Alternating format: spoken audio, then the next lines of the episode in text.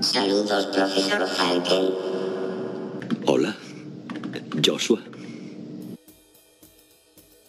Hola, me llamo Frances Box y estás en Saludos, profesor Falken, un podcast sobre inteligencia artificial para los que no somos ni Ada Lovelace ni Stephen Hawking. Este es el octavo episodio, hoy es domingo 9 de mayo de 2021 y hablaremos de cómo la IA está ayudando a explorar el espacio exterior. En la parte de noticias hablaremos de cómo Amazon reduce embalaje gracias a la inteligencia artificial. Vamos, que Jeff Bezos tendrá menos cara de cartón. Nota mental, despedir a guionista 4. Chatea con tu yo del pasado para hablarle del futuro sobre lo que sabes en el presente. Si hay alguien que se marea, que vaya por unas pastillas. El robot Sofía participó en el debate de las elecciones madrileñas. Malas lenguas dicen que tuvo más gracia Salero que Gabilondo, aunque yo no consideraría eso un gran logro, la verdad. Intenta adivinar si una frase fue dicha por un filósofo o por un algoritmo. ¿Te atreves? Un, dos, tres, responda otra vez. Y ya no me enrollo más. ¡Let's go!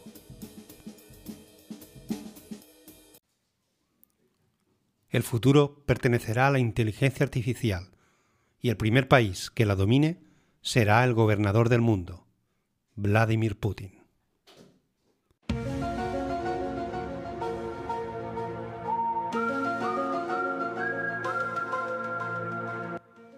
Pues sí, buena noticia para los seguidores del programa Cuarto Milenio.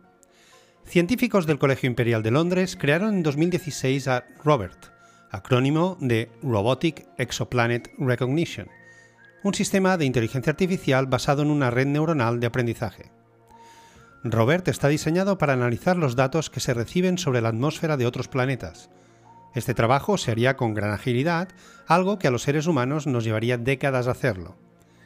Hasta ahora se conocen 3.400 exoplanetas de los cuales hay algunos serios candidatos a albergar vida. Para determinar, esto, los astrónomos estudian las frecuencias de luz que son absorbidas o reflejadas por la atmósfera de cada planeta para calcular la composición de sus gases. Analizar la composición de un solo planeta de esta forma es un trabajo que puede llevar semanas, Aún peor, cuando terminen de construirse los nuevos observatorios y telescopios que hay proyectados, los datos en la cola para analizar se incrementarán exponencialmente. Ahí es donde entra Robert, este sistema de inteligencia artificial. Sus creadores estuvieron meses cargando en la red neuronal más de 85.000 espectros de frecuencias simulados. Cuando se puso en marcha, Robert era capaz, capaz de analizar la composición de gases de la atmósfera con un 99,7% de precisión, incluso cuando los investigadores tratan de engañar al sistema con datos corruptos. La plataforma tarda solo unos segundos en determinar si un planeta es habitable o no por su composición atmosférica, lo que convierte en una herramienta valiosísima para estudiar el cosmos y determinar hacia dónde dirigir la mirada en búsqueda de planetas habitables como alternativas a la Tierra. No he conseguido encontrar más información sobre Robert, al menos más actualizada. Tal vez esté clasificada. Pero os dejo en las notas del programa un link a un vídeo de YouTube que forma parte de una serie de vídeos divulgativos sobre inteligencia artificial protagonizados por el actor Robert Downey Jr., emulando su papel de Tony Stark en las películas de los Vengadores. En este vídeo, entre otras cosas, se habla del Instituto SETI, acrónimo de Search for Extraterrestrial Intelligence o búsqueda de inteligencia extraterrestre. Este instituto fue fundado en 1984 por, entre otros, Carl Sagan, conocido divulgador científico. Tal y como cuenta en el vídeo, su primer objetivo fue entender cómo se crea la vida, cómo pasamos de la química a la biología, para así poder saber si ese proceso se podría reproducir en otros planetas. Lo que hacen ahora es intentar encontrar signos de vida inteligente en el espacio exterior. Como no se puede definir lo que es inteligencia, lo hacen a través de la tecnología, si encuentran algo que sea tecnológico, algo que fue construido, entonces se puede inferir que, al menos en un punto del tiempo, hubo vida lo suficientemente inteligente como para construirlo. Es un vídeo muy interesante donde se habla de otras iniciativas como la de la empresa Sanctuary AI, que se dedica a construir lo que ellos llaman humanos sintéticos, algoritmos de inteligencia artificial envueltos por un cuerpo. Según su fundadora, su misión es la de crear máquinas indistinguibles de los seres humanos, tanto a nivel físico como cognitivo y emocional. Lo dicho, un vídeo muy interesante.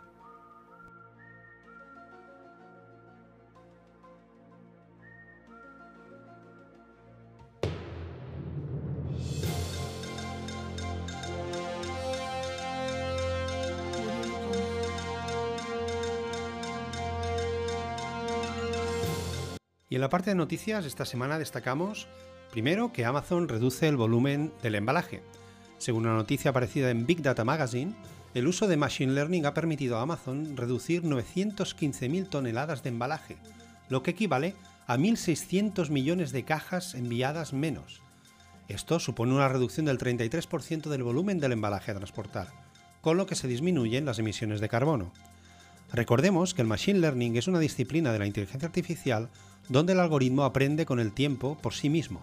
Ello ha permitido a Amazon, y tomando como datos de entrada millones de envíos, identificar cuál es el mejor embalaje para sus productos y distinguir cuáles pueden ser metidos en, un sobre de papel acolchado en lugar de una caja. Siguiendo este ejemplo, un sobre acolchado pesa un 75% menos que una caja y reduce el espacio necesario en un 40%.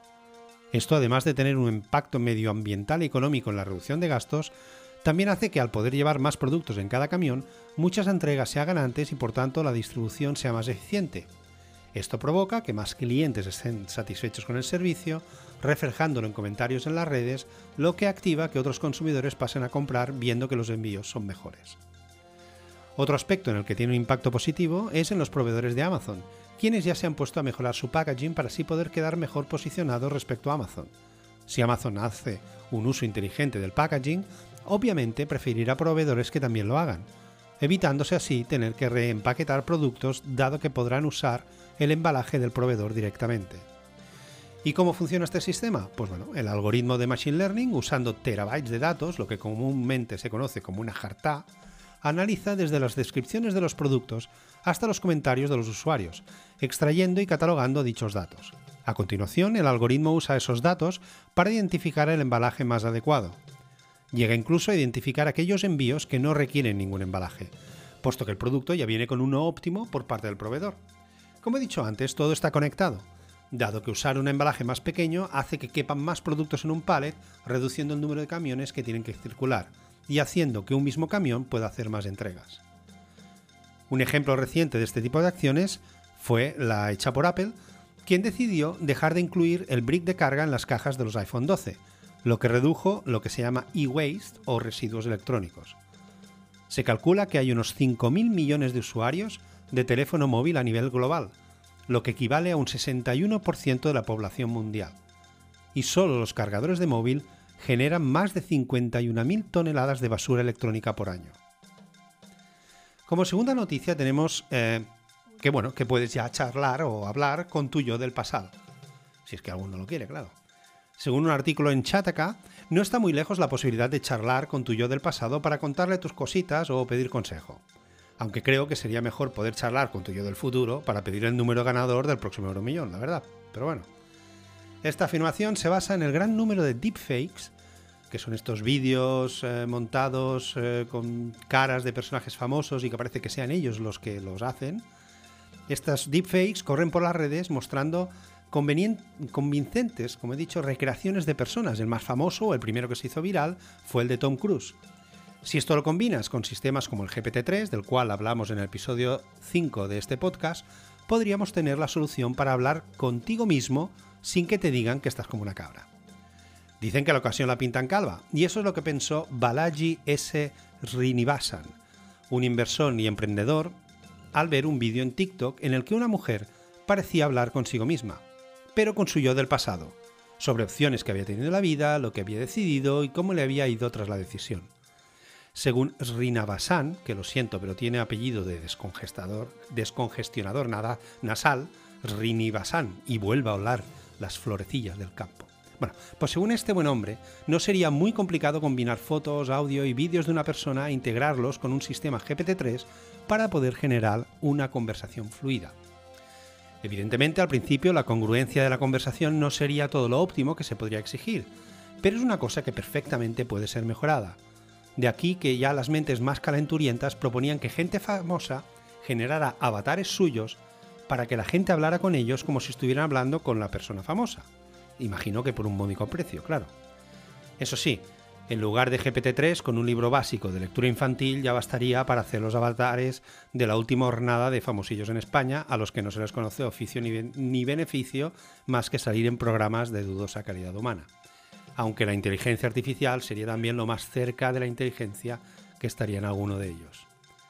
Versiones más truculentas de esta aplicación sería hablar con personas muertas, cosa que Microsoft ya exploró, pero que decidió cerrar después de su gran fracaso con Tai, un chatbox para compartir mensajes en Twitter y del que hablaremos en el próximo episodio. También os quiero hablar del robot Sofía, que participó en el debate de las elecciones madrileñas de la semana pasada.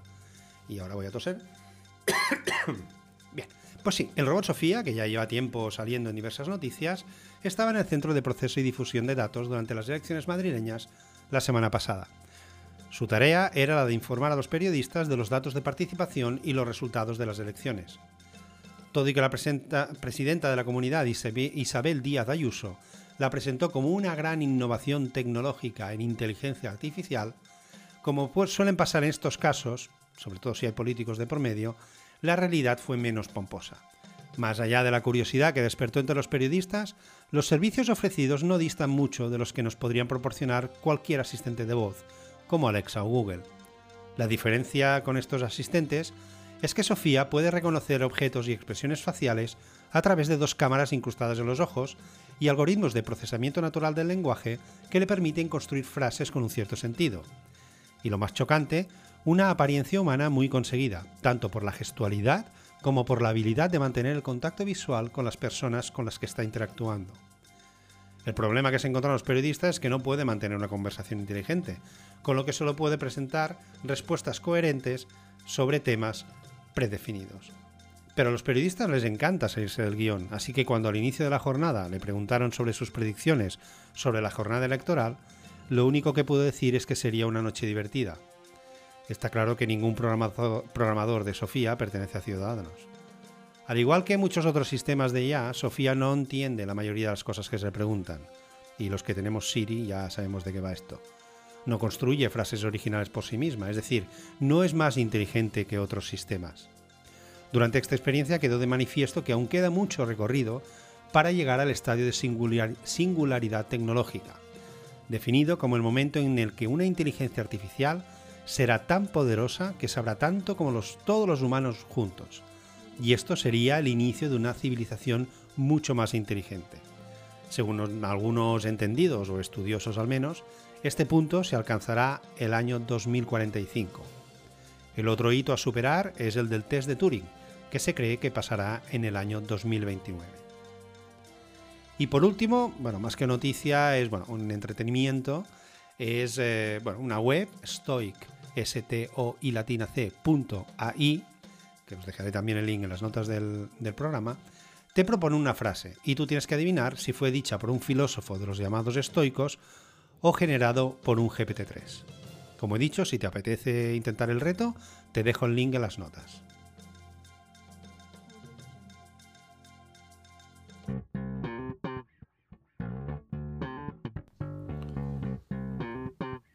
Y bueno, hasta aquí el episodio de esta semana. Espero que os haya gustado y que hayáis aprendido algo más de cuando empezasteis a oírlo. Nada más, nos oímos la próxima semana donde hablaremos de la figura de Isaac Asimov. No os olvidéis de ser felices, algo que los robots no pueden hacer por mucha inteligencia que tengan, al menos de momento.